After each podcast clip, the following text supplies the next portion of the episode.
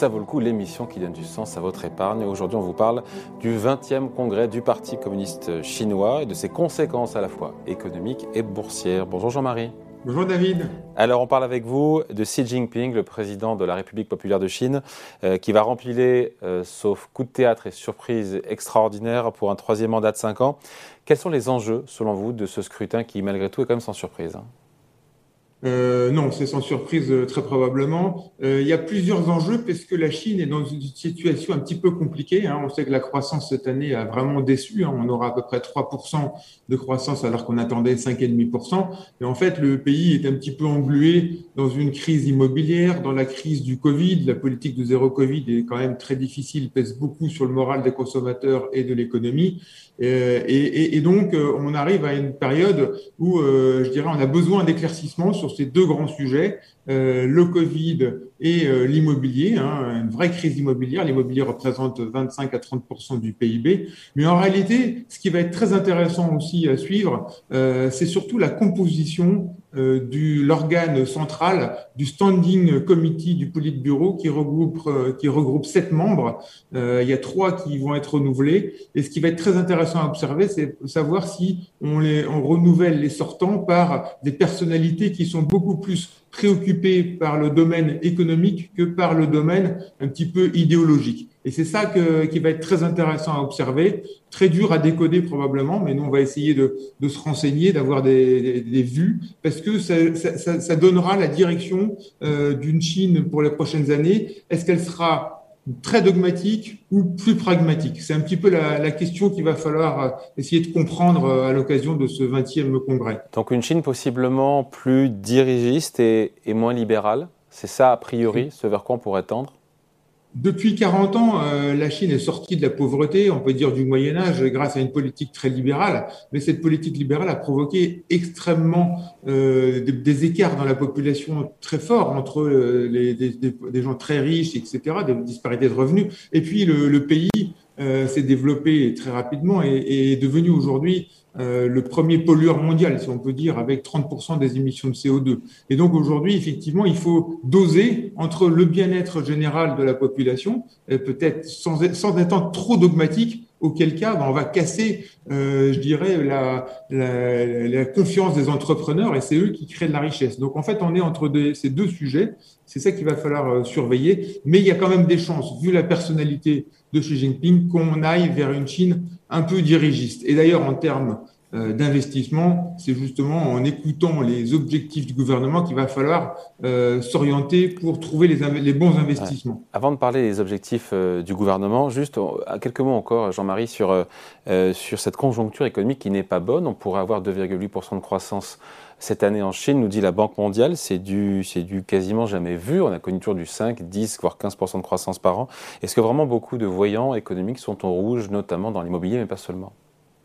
Oui, alors il, est logique que plus l'économie se développe, plus le taux de croissance baisse. Ceci dit, là, il a quand même beaucoup baissé. Euh, c'est le plus bas de tous les pays asiatiques euh, carrément. Et effectivement, il y a beaucoup de signes euh, de ralentissement dans l'économie. Alors l'immobilier, ça pèse énormément hein, parce que les ménages ces dernières années se sont largement investis en immobilier. C'était un peu le rêve de tout le monde et ce rêve est un peu en train d'être cassé parce que les prix sont en train de baisser. Donc ça pèse fortement sur la confiance générale. Et d'autre part, on voit bien que la politique zéro Covid a pesé sur tout le secteur de la consommation.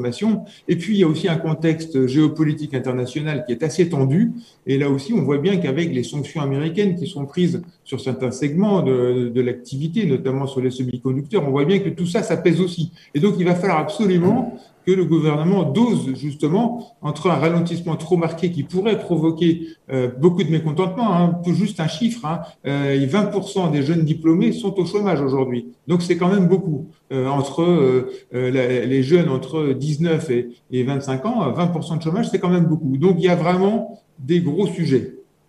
Est-ce que, je pose la question, mais est-ce que la, Chine, c'est une zone, on va dire, moins fréquentable pour les fonds ISR, pour les placements estampillés ESG, du fait de cette politique euh, zéro Covid, du fait de la géopolitique aussi, et des alliances qui sont en cours entre la Russie notamment et la Chine alors effectivement, c'est aujourd'hui la tentation de dire euh, ben, c'est un pays qui n'est pas fréquentable hein, dans la lignée, comme euh, vous l'avez euh, rappelé David, de, ce qui se passe dans le monde. Ceci dit, si on veut être pragmatique et efficace, si on pense à la planète, on est sur le pays qui, qui, qui pollue le plus, hein, comme je disais tout à l'heure, et par contre, on est aussi dans le pays qui a bien compris qu'il fallait faire quelque chose de ce côté-là, et c'est le pays qui a investi le plus dans les énergies vertes en termes de volume, beaucoup plus que les États-Unis, par exemple, deux fois plus que les États-Unis, par exemple, dans les énergies renouvelables, éoliennes, euh, hydroélectriques euh, et solaires, euh, et est en train de développer une filière de l'industrie des véhicules électriques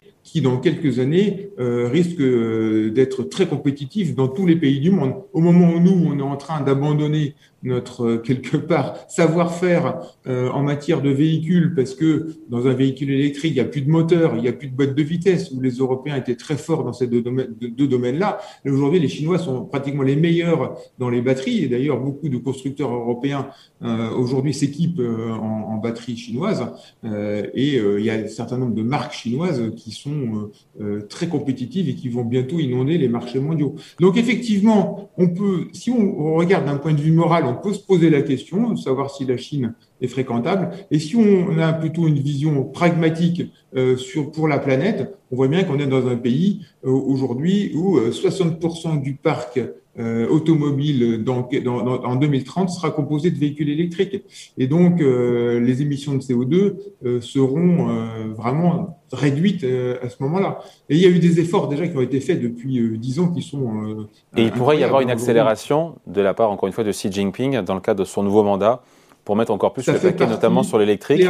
Alors que, pardon, alors qu'en fait, on a aussi boursièrement, c'est là où c'est intéressant, accélération d'un point de vue politique et, de politique économique, et euh, acteurs qui en bourse ont largement trinqué le secteur auto chinois, comme d'ailleurs tous les secteurs dans le monde. Hein. Oui, effectivement, oui, c'est très juste parce que effectivement la bourse chinoise s'est écroulée euh, du fait de ce ralentissement économique et du fait que les investisseurs internationaux sont complètement sortis. Mais aujourd'hui, on peut se dire que le marché chinois va être très décorrélé des autres marchés. Euh, et effectivement, euh, il y a des, ces, ces valeurs euh, de d'économie verte sont prônées dans le projet de la, de la common prospérité. Et aujourd'hui, les valeurs sont un petit peu à la casse, quoi, on, on, peut le dire. Donc, dans une optique de moyen terme et en décorrélation, c'est très intéressant. Et donc la Chine sera encore plus une zone boursière encore plus décorrélée du reste du monde tout en partant avec des niveaux de price earning ratio, de cours, ratio cours sur bénéfice par action. Vous me disiez que je crois que c'est, euh, on en parlait aux antennes, la, la, bourse chinoise se paye 6 ou 7 fois les bénéfices. Hein. Oui, exactement. Le MSCI China, on est sur un, un, PE autour de 6-7% les bénéfices anticipés pour 2023. Et effectivement, dans un monde qui se, je dirais, euh, fragmente, euh, on va rentrer dans, c'est un marché qui va être très décorrélé et qui est très intéressant aujourd'hui d'un point de vue boursier, notamment sur ces thèmes euh, qui vont être dans une économie un petit peu volontariste et dirigée sur quelques secteurs qui sont des secteurs d'avenir pour la Chine. Avec des marques, on finit là-dessus. Euh, Jean-Marie, des marques qu'on ne connaît pas. Encore une fois, Geely, euh, Xpeng, euh, BYD, c'est des marques qu'on ne connaît pas ici. Hein. Oui, on peut rajouter NIO, et c'est des marques qu'on ne connaît pas. Dans le secteur auto, des constructeurs auto-électriques. Hein.